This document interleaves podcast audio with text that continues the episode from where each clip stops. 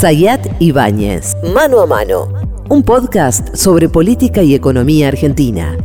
Empezamos el nuevo episodio número 21 de Mano a Mano. Pablo Ibáñez, Alfredo Sayat. Sayat Ibáñez. ¿Cómo anda? Buen día, buenas tardes, buenas noches. Me estaba olvidando de saludar Eh, a buen toda día, nuestra tardes, red inmensa. ¿Cómo está creciendo Mano a Mano? Nos ponemos contentos. ¿Por qué crece Mano a Mano? Porque me escuchan la recomendación y aceptan la recomendación de entrar a las aplicaciones, poner seguir. Las aplicaciones te van a avisar cuando sale el nuevo eh, episodio. La califican, opinan, escriben algún comentario. Todo perfecto. Respondemos, atendemos, leemos los comentarios y escuchamos las sugerencias. Agradecemos al algoritmo libertario. Sí, y agradecemos al algoritmo libertario que nos ha dado de manera pertinente algunos empujones. Bueno, empezamos con los números rojos de Milei de Caputo. Política de economía. Sí. ¿Con qué querés empezar? Te doy a vos la chance. Vos No, vamos intercalando. Miremos, vayamos eh, repasando los números rojos de la economía, Sí. que son palpables, y vamos combinando con los otros números rojos, que son los del procedimiento interno del gobierno y lo de también la cuestión de la política. 12 indicadores económicos del primer mes del gobierno de Javier Milei. Es todo un documento que elaboró CELAC, Sí. ¿no? Eh, Alfredo Serrano Mancilla. Serrano Marcilla. En octubre del 2023, la tasa mensual de inflación, y esto hay que mencionarlo. A ver, voy a hacer una aclaración. La tasa de inflación durante el gobierno de Alberto Fernández fue un desastre. Sí, Con Sergio Massa se profundizó ese desastre. Sí. Ese desastre eran tasas de dos dígitos, 12% el máximo, pero bueno, el de octubre 12.8, la más alta fue la de noviembre. 8,3 en octubre. Sí. ¿no? Digo esto por, para poner en contexto que la de diciembre fue, eh, fue 25,5% Sí. de mi ley. Si lo otro era un desastre, podemos poner, digamos, vos sos periodista gráfico, editor, ¿qué palabra le pones si lo otro era un desastre? Sí, mega desastre. Buah, ahí está. Entonces es mega desastre. Hmm. No es, ah, bueno, porque escuchaba mucho. Bueno, pero lo- sí, sí, lo otro fue un desastre, pero esto no implica que no puedas evaluar y analizar que esto es un es caótico que tengas en un solo mes el 25,5%. Hmm. Inflación, primer indicador. Y esto es deliberado. Fue una búsqueda deliberada de la licuación de pesos. Ese es el punto para mí. Sí. Para mí el punto es que hay algo que eh, puede, puede darle la razón al gobierno en el planteo de decir venía una inflación pisada por precios eh, regulados y por presencia del Estado para evitar que en muchos casos los precios se vayan al carajo. Al liberar eso, explotó la bomba y se fue a estos niveles. Se le puede dar la me parece que se le puede dar la razón en eso. Lo que es más discutible es este factor de lo deliberado o no y también en cuánto impactó en el 25.5 la decisión de que la devaluación haya sido de 120 y no haya sido de 40 o de 30, Claro, es haya tenido eso. un proceso escalonado. Bueno, y después también vos podés tener precios pisados y decir, bueno, ¿cuál es tu sendero natural en el sentido de protección de los ingresos de la población para no hacerlo en forma abrupta? Por ejemplo, el tema de los combustibles. Sí. Los combustibles es de un escándalo para a favor de la petrolera pocas veces visto, yo te digo, por lo menos en los últimos 50 años, si te incluyo dictadura y te incluyo macrismo y te incluyo la década del 90. ¿eh? Digamos, desregularon todo, le permitieron rápidamente llegar a precio de paridad de exportación, no le subieron impuestos. Digamos, es una cosa de, yo creo que le dieron más de lo que querían, Sí. digamos, las petroleras. Bueno, incluso ahora en febrero vence el congelamiento del impuesto a los combustibles. Sí, bueno, Y eso puede disparar un nuevo aumento Claro, que claro. estaban estimando que podía ser del 8% si aplicás rigurosamente. ¿Qué quiero decir? Para, porque me parece que la polémica de fondo está, y es válida, es válida, desde el punto de vista de que todavía hay mucha gente que encontrás que dice, bueno, esto es lo que ocurre, esto era Hay lo que que iba a ocurrir. Milei dijo que esto iba a pasar. La dimensión, yo creo que mucha gente en carne propia no sabía que iba a ser de ese impacto, pero creo que todavía estamos en ese tránsito, sobre todo, sobre todo, porque muchos de los renglones todavía no terminaron de impactar. Tarifas, por Tarifa. ejemplo, que van a terminar de impactar en abril o en mayo de este año. No, en su totalidad. en su totalidad. Porque va a empezar. progresivo. Transporte, que ahora tuvo un pequeño aumento y todo indica que en febrero va a ir a pará, 2.50. Está bueno eso que dijiste. Pequeño aumento. Hmm. ¿Qué es pequeño aumento? Un pequeño aumento. 45%. Claro, es un pequeño aumento nominal porque son 20 Sí, pero pesos. sí, está bien, pero eh, con salario cero. Retiro, si querés, lo del No, pequeño no, aumento. no, pero está bueno lo que estás planteando. Pero porque digo- es pequeño. Porque voy a terminar diciendo que No. son, es, menos, es menos de una porción de pizza No, como, no, como, no. como No. Guy. Pero porque tiene dos interpretaciones. Es, es pequeño en relación a la dimensión que De lo va- que viene, de lo claro, que viene. claro. Pero por eso te digo, está Es- bueno. proporcionalmente Pero- 45 es mucho. Es muchísimo. Nominalmente parece poco porque pasás de 53 a 77. Si tenés que, si viajás, si tomás 40 pasajes por, por mes, te complica la vida es sustancialmente tramo, porque el- te aumenta el 40% el gasto. Ese es el tramo corto. eh. Pero lo que viene, sí. pero lo que viene, teniendo en cuenta que posiblemente en febrero esté arriba de los 200 pesos, eh, O 250, 300, ¿eh? por lo menos arriba de 200 pesos, todo indica, habrá que ver si hay una proyección o no de ese. Un gobierno pro mercado. Y déjame Sí. decirte una cosa más, que me parece que eh, es interesante. Hay una trampa con el tema del transporte. ¿Por qué? Porque en la medida que aumenta el pasaje, Sí. aumentan los subsidios. A ver.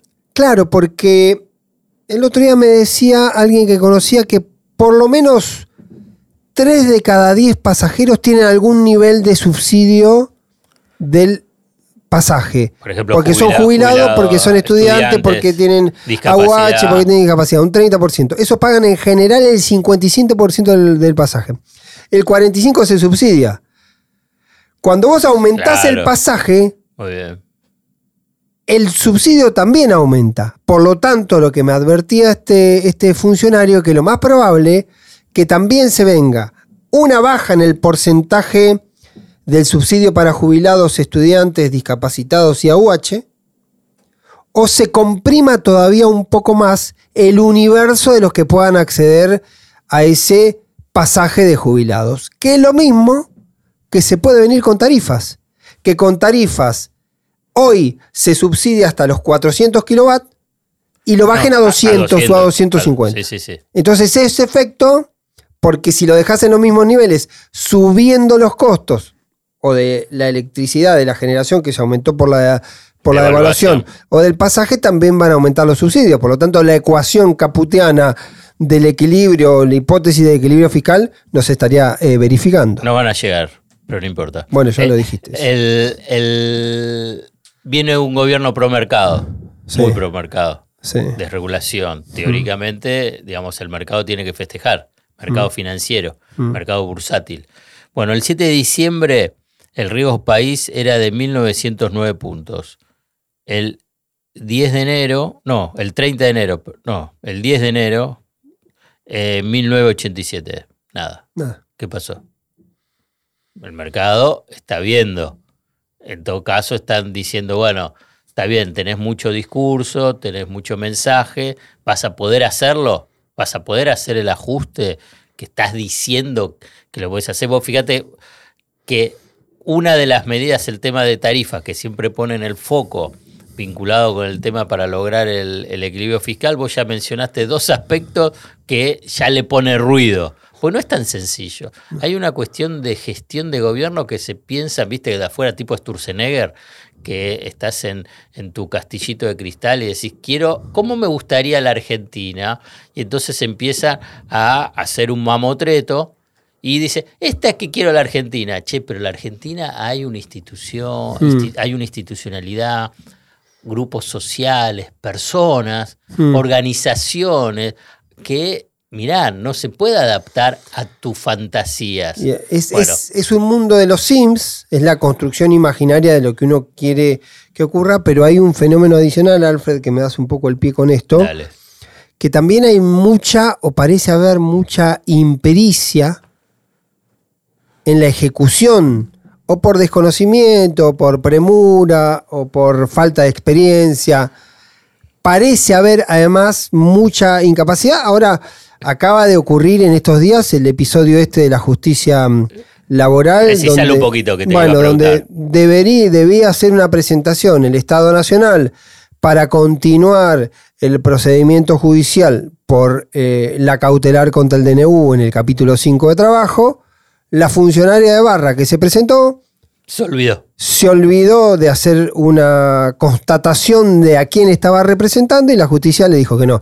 Aparentemente está subsanado, pero, Sí, pero muestra. pero demuestra eso. Y te voy, a, te voy a decir tres casos que simplemente los voy a mencionar porque no tenemos tiempo para hacerlo. Pero eh, Patricia Burri fue al, al Congreso y dio de baja el artículo con el tema de las que, de que más de tres personas era manifestación. y Lo si hizo. estábamos acá, me parece que teníamos Sí. que hacer un permiso. Lo hizo sin avisarle a los diputados de la Libertad Avanza que estaban redactando un artículo para corregir eso. No Ah, les avisó, se entraron ahí.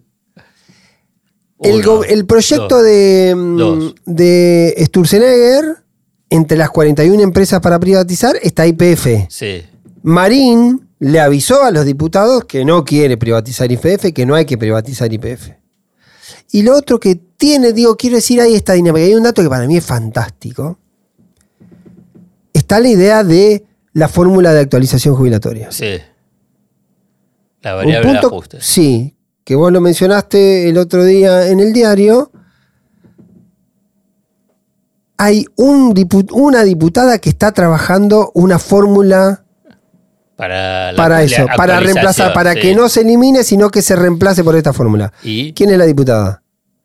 Diputada cordobesa, Alejandra Torres. ¿Y? ¿Quién es Alejandra Torres? ¿Quién es? La esposa de Osvaldo Giordano, Ah, del del ANSES. el titular del ANSES. Es decir, hay un mecanismo extraño que mientras el gobierno del cual Giordano forma parte quiere eliminar la fórmula jubilatoria, por el otro lado, alguien muy vinculado a Giordano, que no puede imaginar que por lo menos cuando se juntan a cenar algo charlan del tema jubilaciones, está pensando una fórmula. Uno podría inducir, y en esto me atrevo a la interpretación, de que ni Giordano quiere o cree posible que se pueda eliminar la fórmula eh, jubilatoria. No, es que yo creo que cuando lleguen a la conclusión de que el ajuste de la actualización con una inflación en alza y salarios planchadísimos, va a ser que el ajuste va a ser menor a cualquier otro ajuste que por ahí ellos están pensando, salvo que piensen que no tiene que haber ningún tipo de ajuste. Claro, salvo que no tenga que ver ningún aumento. Ningún decimos. aumento.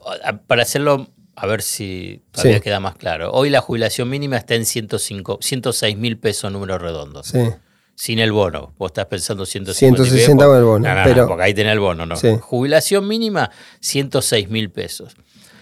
Vos tenés que actualizarlo trimestralmente por la fórmula 50% inflación, 50% el RIPTE. O Sí, sea, la evolución salarios. del salario En blanco, en oficial. blanco. Entonces, si vos lo ajustás y la puedo decir, las paritarias va- si las paritarias van a ser malas y la recaudación de ANSES va a ser mala porque va a haber menos empleo. Por eso, entonces ahí ya tenés muy bajo el, el- el porcentaje. Si a la vez vos también tenés solamente el 50% de ese aumento de la inflación y además con inflación creciente, y bueno, vos vas a tener una caída real del de el gasto previsional. Entonces, sí, ¿pero ¿para qué lo querés Claro. cambiar? Casi que si quiere Estoy ajust- dando si claro, si quiere licuar le conviene dejar la fórmula jubilatoria. Bueno, me parece que le estamos dando una idea y yo creo que lo están evaluando también, porque y, y yo creo que los, los diputados radicales y de Pichetto y del PRO que les dicen no se dejan ayudar, me parece que le están mandando esa señal diciendo eso. no toques la fórmula, le están Mm. diciendo. Sí, también Porque- puede ser que lo obligue la situación a sostener, a convertir este bono que se instaló con masa como una continuidad. Quieren, quieren que sea algo al- arbitrario en eso, Mm. digamos, y, y yo creo que ahí hay un punto, Mm. y ya estoy saltando a otro link, que es el Fondo Monetario Internacional. Al Fondo Monetario Internacional no le gustan las fórmulas de actualización, digamos, quiere otro sistema vinculado con la actualización de las, de- del gasto previsional y quiere que baje el gasto previsional. Digamos, tiene esa lógica Sí. eh, el fondo. Entonces el tema de esa negociación puede llegar a estar dentro de esta búsqueda de cambiar la, la fórmula. ¿no? Estoy pensando y te cierro esto. Sí. Eh, hay un plan de reforma previsional en paralelo. Sí, pero no es. Ah, ah, hay sí, un plan sí, de reforma previsional que será, formará parte del ter- de la tercera tanda o de la cuarta tanda de eh, olas o de estas olas que viene planteando el gobierno. Pero ahí sí me parece que va a venir algo más en línea con la demanda que viene teniendo el Fondo Monetario de modificar edades y demás. Bueno, eh, los otros indicadores, lo voy a hacer rápido, pues es el tema del tipo de cambio, la mega devaluación, el tema de las naftas, aumentaron casi también un 120%, las tasas de interés bajaron y se hicieron negativas, o sea, perjudicando a lo- el ahorro en pesos, en una forma pocas veces vistas también, es una tasa de interés hipernegativa, hipernegativa en relación a, a la inflación, los alquileres también se, se desbordaron. Eh, en octubre del 2023 podían comprarse 64 kilos de carnes monida común con un salario mínimo. En diciembre esa cifra descendió a 50 kilogramos, o sea, de 64 a 50. Cayó el consumo de cemento. Los que podían comprar, 20 millones de personas se beneficiaron con la compra sin IVA de la canasta básica entre octubre y diciembre del 2023. En enero del 24 Hmm. no hay ningún tipo de beneficio. Y lo último, la caída del salario real. ¿No nos estamos perdiendo algo igual ahí? A ver, dale.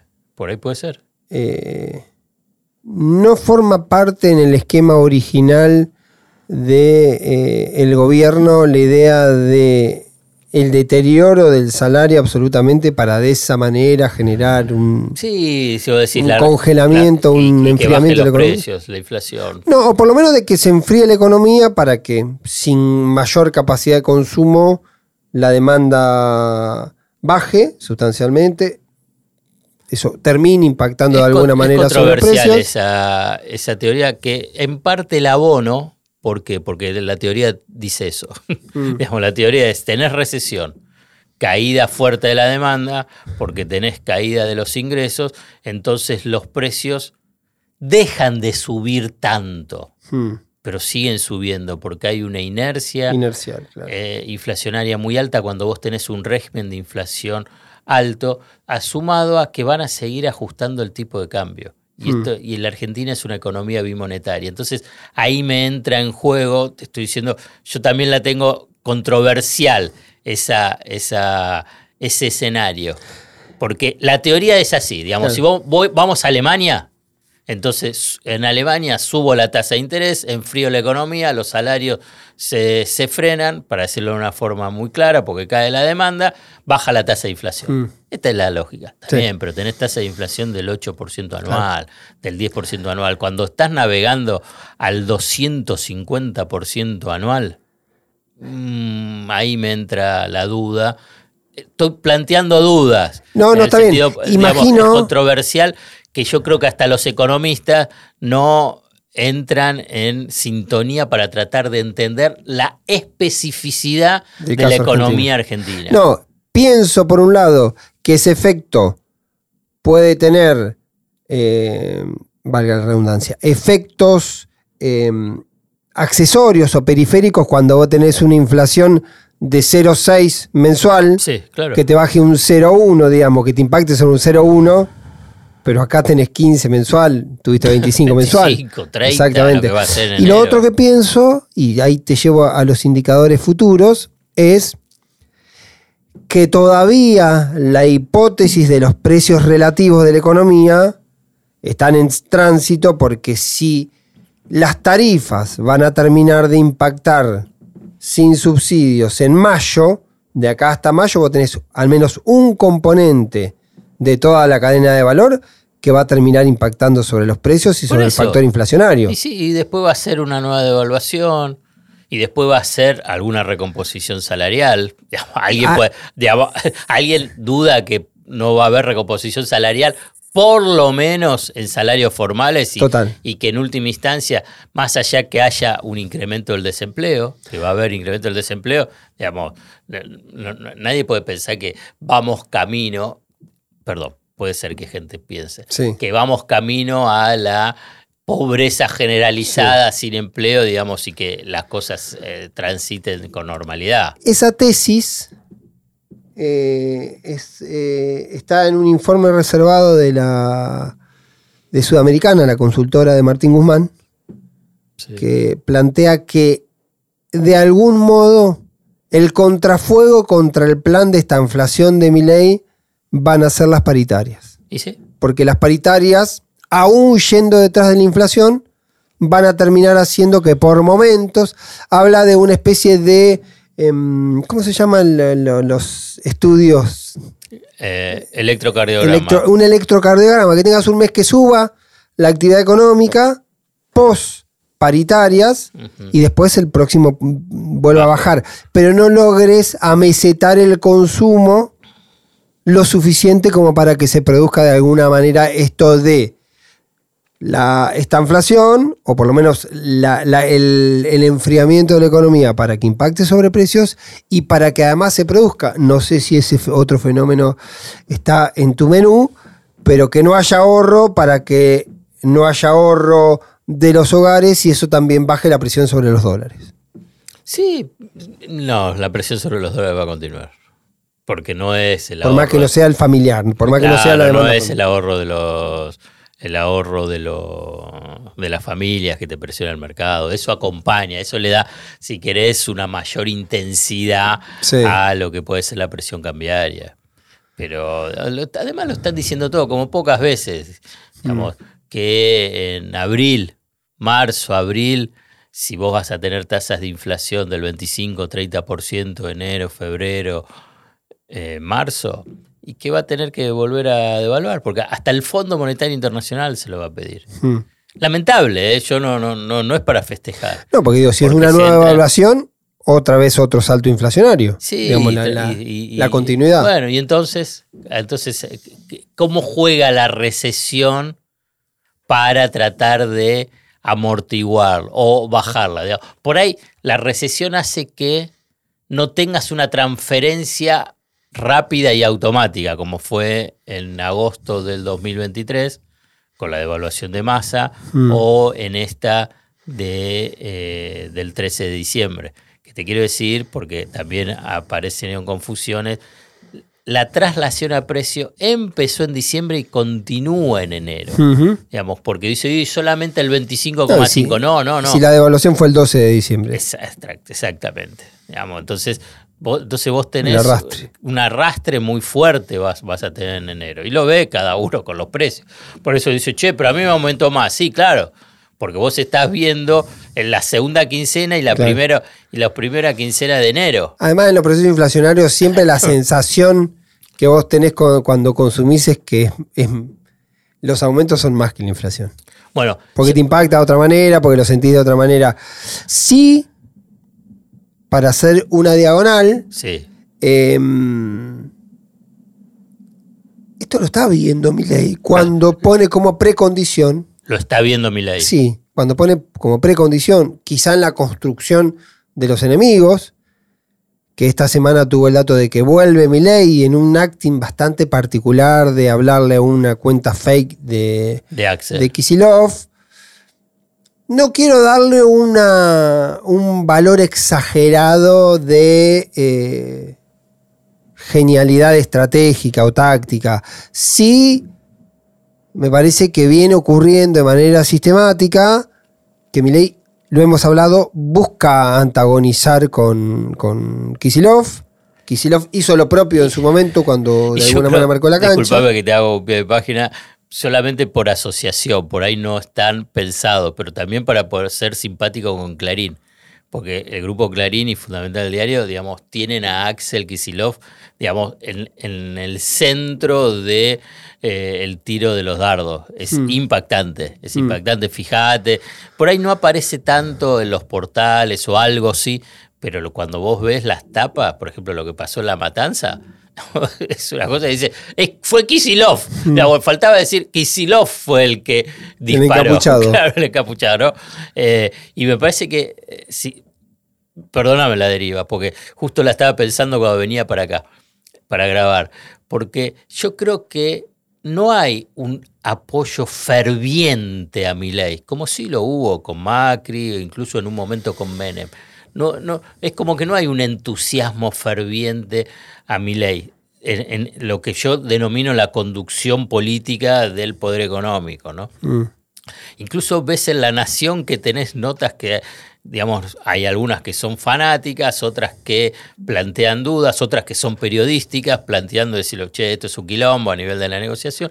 Tenés todo esto. Y, y en Clarín, lo- pero lo que sí observo, sí lo que observo es decir, bueno, no sabemos si este puede funcionar, pero lo que tenemos que empezar a trabajar, piensa el poder económico, a partir de lo que deja tras luz, es decir, que el peronismo no vuelva y que ni vuelva con Axel. Bueno, ahí voy a la idea de la, de, de la búsqueda de, un, de antagonizar, de confrontar, porque Milei también, y esto lo dicen en gobierno y lo reconocen en, en el entorno de Kisilov, eh, Milei viene con la hipótesis discursiva, de relato, habrá que ver si le, si le sirve o no le sirve, de si esto no funciona, vuelve el kirchnerismo.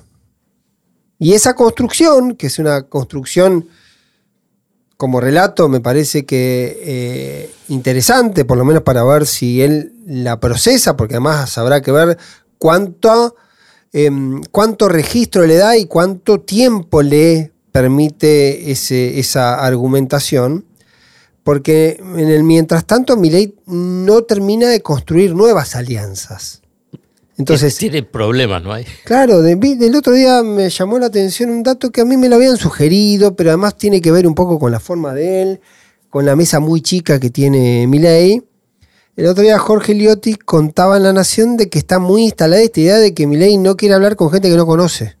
Y que esa era una de las razones por las cuales tenía previstas pocas bilaterales En Davos. en Davos, que es un indicador y posiblemente entonces lo que yo, que me gusta la política y que miro el periodismo político y aplico las lógicas convencionales de la política, creo que tiene que ver con una decisión táctica de poner a todos enfrente y producir este famoso teorema eh, de Loredo, donde vos a un tipo le decís un montón de barbaridades y el otro te dice, vos me decís un montón de barbaridades, pero yo igual te quiero ayudar. Ese fenómeno que es muy paradójico, que tiene que ver, me parece, con la incomprensión del fenómeno Milley por el resto del ecosistema, pero sobre todo tiene que ver con que para ese universo de la oposición no peronista y no kirchnerista, hoy es un límite mucho más fuerte, sólido e imposible de franquear el peronismo vinculado a Cristina o el peronismo acá o el kirchnerismo que cualquier cosa que pueda proponer o hacer eh, Javier Milei. Y Milei me parece que juega mucho con esa variable. Juega mucho con esa variable y por eso en algún punto antagoniza con, si esto fracasa, vuelve el kirchnerismo. ¿Es esto o el kirchnerismo? Y te cierro una idea. En la medida que no se construya siquiera eh, tangencialmente, muy, de manera muy embrionaria, una hipótesis distinta a lo que ha venido, para Javier Milei va a ser todo el tiempo una apuesta relativamente exitosa. Digamos, el tema de la casta, los políticos son todos los mismos. Y el kirchnerismo le va a seguir dando algún resultado. Bueno, tenés el 30% de la población que prefiere morir de hambre antes de que vuelva el kirchnerismo. Hay, digamos, ese, Eh. hay un núcleo duro, digamos, kirchnerismo, llamalo peronismo, kirchnerismo. Sí, digamos. vamos a la tesis original de, de- de la composición de votantes de Milei, que hay un votante más del PRO, que es un votante más ideológico, y que hay un votante más de Milei, que es, no quiero decir antisistema, porque es darle una sola categoría a un colectivo muy grande, pero que tiene un- una disconformidad con la política. Pero el kirchnerismo, digamos, eh, yo creo que el antikirchnerismo ha logrado estigmatizar de una forma y lo sigue haciendo día a día vinculado con el tema del kirchnerismo de una forma fabulosa. No sé quién dijo la vez pasada 20 años de kirchnerismo. Yo digo, ¿Cómo llegó a ese número? Y lo están repitiendo un montón. Claro. Lo repite un montón. Porque Dualde era kirchnerista también. Sí, qué sé yo. La No, verdad bueno, que sí. 20 años se le incluiría a vos a que te Dualde, gusta la política, digamos. incluiría a Dualde, incluiría también a Macri. A, un cientista político serio que se Sí. sienta a hacer un paper, No, una documentación y, y investigación. Vos tuviste tres únicos ciclos kirchneristas, Sí, porque fueron Néstor, Cristina 1, Cristina 2. sí. Lo de Alberto, qué sé yo, digamos, es, es una anomalía dentro de lo que fue igual, el peronismo. igual lo podés poner en la cuenta general porque. Bueno, yo no, la verdad que no. No, no, po- podés no, ponerlo en la cuenta de la conducción, pero formó parte Sí, de- del dispositivo. Bueno, entonces ahora que vas a puede poner haber sido más, puede haber sido un, un- Y- un- entonces, un pero- experimento como lo fue, fallido, pero, esto- fue un pero- experimento dentro bien, del. pero entonces esto es el segundo macrismo. Tranquilamente, pero por vos digo, pero no, bueno, la verdad que un cientista político riguroso Hmm. tiene que poner esos matices, tiene que analizarlo de diferentes formas, porque si no caes es- en los análisis vulgares. Cuando yo escucho 20 años del kirchnerismo, yo digo, pero ¿cómo- ¿cómo avanzás para tratar de reflexionar qué es lo que está pasando? ¿Cómo, cómo podés avanzar en lo que vos estás diciendo de tratar de entenderlo a mi ley? mm, si vos ya partís de hipótesis que te hacen una distorsión de lo que es un- el proceso político en Argentina. sí. Entonces, ¿cómo, cómo van a entenderlo? Digamos, es imposible de entenderlo. digamos. ¿Por qué? Porque vos agarrás y decís, bueno, si ya partís de decir que acá existió 20 años de kirchnerismo, y bueno, ya está, ¿qué, qué carajo vas a poder hacer un esfuerzo para tratar de entender lo que es mi ley? Para mi ley es fabuloso. Sí, Para- claro. Para mi Por- ley por, es por fabuloso. eso, por eso él lo pone sobre la mesa de ese modo y lo va a jugar esa carta. Yo tengo mi. Yo disiento en la tesis de que no se puede poner en la cuenta del peronismo kirchnerista, kirchnerismo peronista, llamarlo como sea, el, el cuatrienio. Bueno, está bien, si querés armamos, Pero eh, bueno, armam- armemos pero- un, pero- un- un extra Sí. para tratar. No, no, porque es, es Sí. válido, yo no lo tengo. Yo, yo lo defino así, pero en todo caso para tratar de profundizar en la reflexión y, Mm. No, y te lleva a analizarlo. Ahora bien, cuando te dicen 20 años de kirchnerismo, bueno, ahí ya estamos mal, digamos, para el análisis. El- con tu interpelación me convoca. Bueno, Mm. a ver, hablemos. ¿Fue o no fue Mm. esos cuatro años? ¿Te puedo hacer una línea más? ¿Sí? Vos me dijiste, ¿por qué? Con, vos me dijiste, con ese criterio podemos considerar que Milei. es una segunda etapa de, macrismo. del macrismo. No y sí, en algunos conceptos lo es. Digo, la continuidad. De hecho, la experiencia Milley del shock versus la hipótesis de que ya la discutimos y que vos la refutás, de que Macri no fue tan shock, sino que su- el fracaso de Macri fue el gradualismo, me parece que hay un link importante, sin ir a los personajes, ¿sí? Pero me voy a permitir una licencia más Dale, a ver. que me parece muy interesante lo de la agrupación de productores, emprendedores y pymes que apareció en estos días, que es este grupo que le dio el respaldo a- al DNU de Milei, a las reformas de Milei. Eh, me pareció interesante porque había un, porque hay un actor ahí, hay un fenómeno.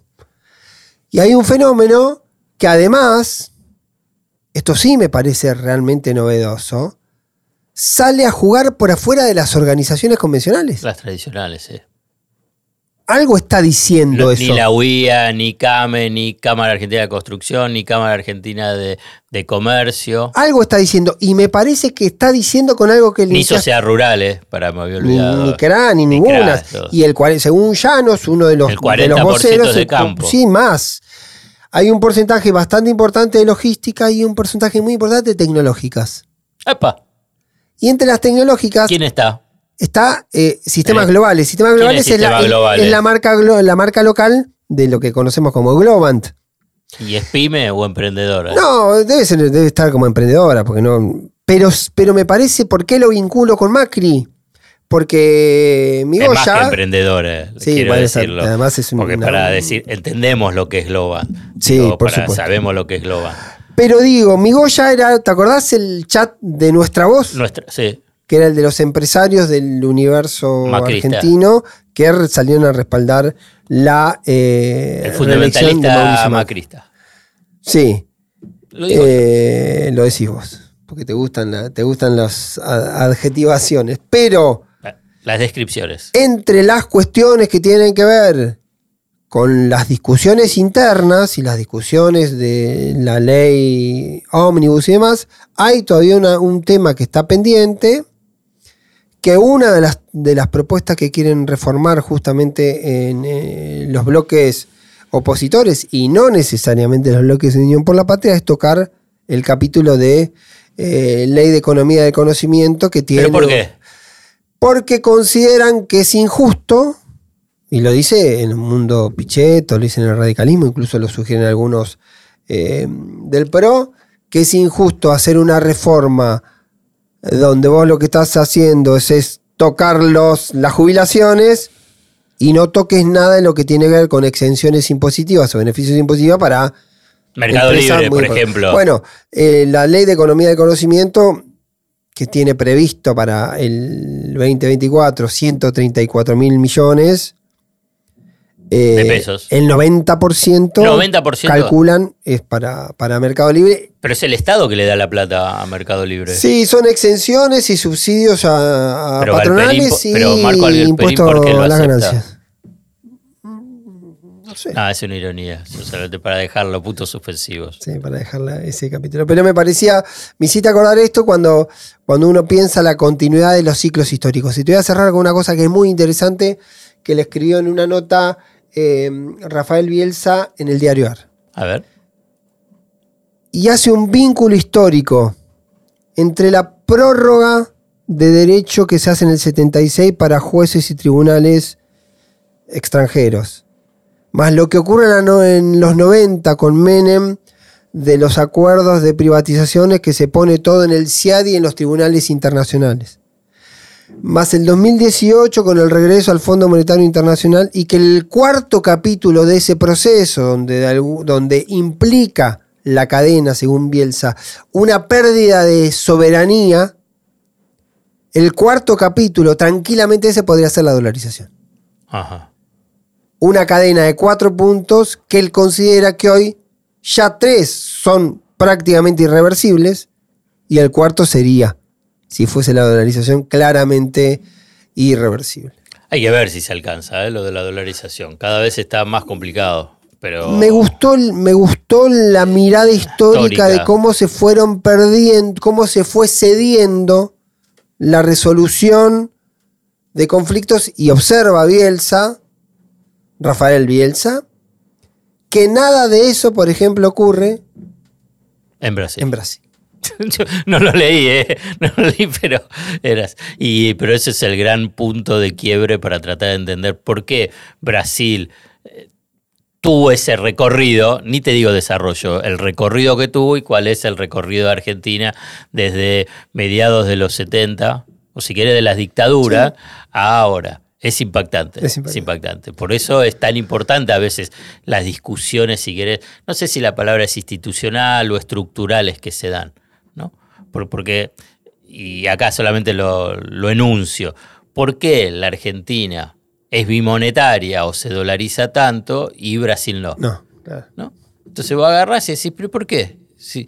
Y además Brasil tuvo dictadura militar, Brasil tuvo inestabilidad económica, Brasil tuvo economía con alta inflación, Brasil tuvo hiperinflación, Brasil tuvo fuga de capitales, Brasil tuvo endeudamiento desaforado, Brasil tuvo eh, default y Es más, reestructuración de deuda. Es más, Brasil tuvo a Bolsonaro. Ahí, ahí va, saltaba la política. Brasil tuvo a Bolsonaro, renuncia de, de presidentes, eh, elemento de corrupción. Crisis institucional. crisis tuviste todo. Y entonces, ¿y, y cuál, y ¿cómo la puedes explicar? Acá lo tuviste lo mismo. Y acá sí tuviste avance de el dólar, economía bimonetaria, y Brasil no. Para no ser reduccionista y simplemente dejar el título, porque si no, eh, no, nos van a insultar quienes han llegado hasta este punto, escuchándonos o viéndonos en mano a mano, es que hay una medida, no es única, pero es una medida que es la reforma financiera de 1977 Claro. que abrió la economía, abrió la economía a los capitales externos, abrió la economía a la especulación financiera y abrió la economía a la lógica de dolarización de las transacciones comerciales, empezando por la de las propiedades. Hay un estudio fabuloso, y yo siempre lo repito, de Gallero, del hijo, y, y de otra, otro, otra eh, profesional. Que hicieron como la trazabilidad No, histórica del identificó. primer El, el primer, el, pri- El primer aviso el primer aviso en los diarios. en los diarios, exactamente. Que, eh, que expresaba en dólares. ofrecen la propiedad en dólares. ¿no? Muy Bueno, bien. ahí llegamos, señor. Cuídese, pórtese bien. Ahí está. Eh, Sayat Ibáñez, Ibáñez, Sayat mano a mano. nos vemos. Chau. Sayat Ibáñez, Mano a Mano, un podcast sobre política y economía argentina.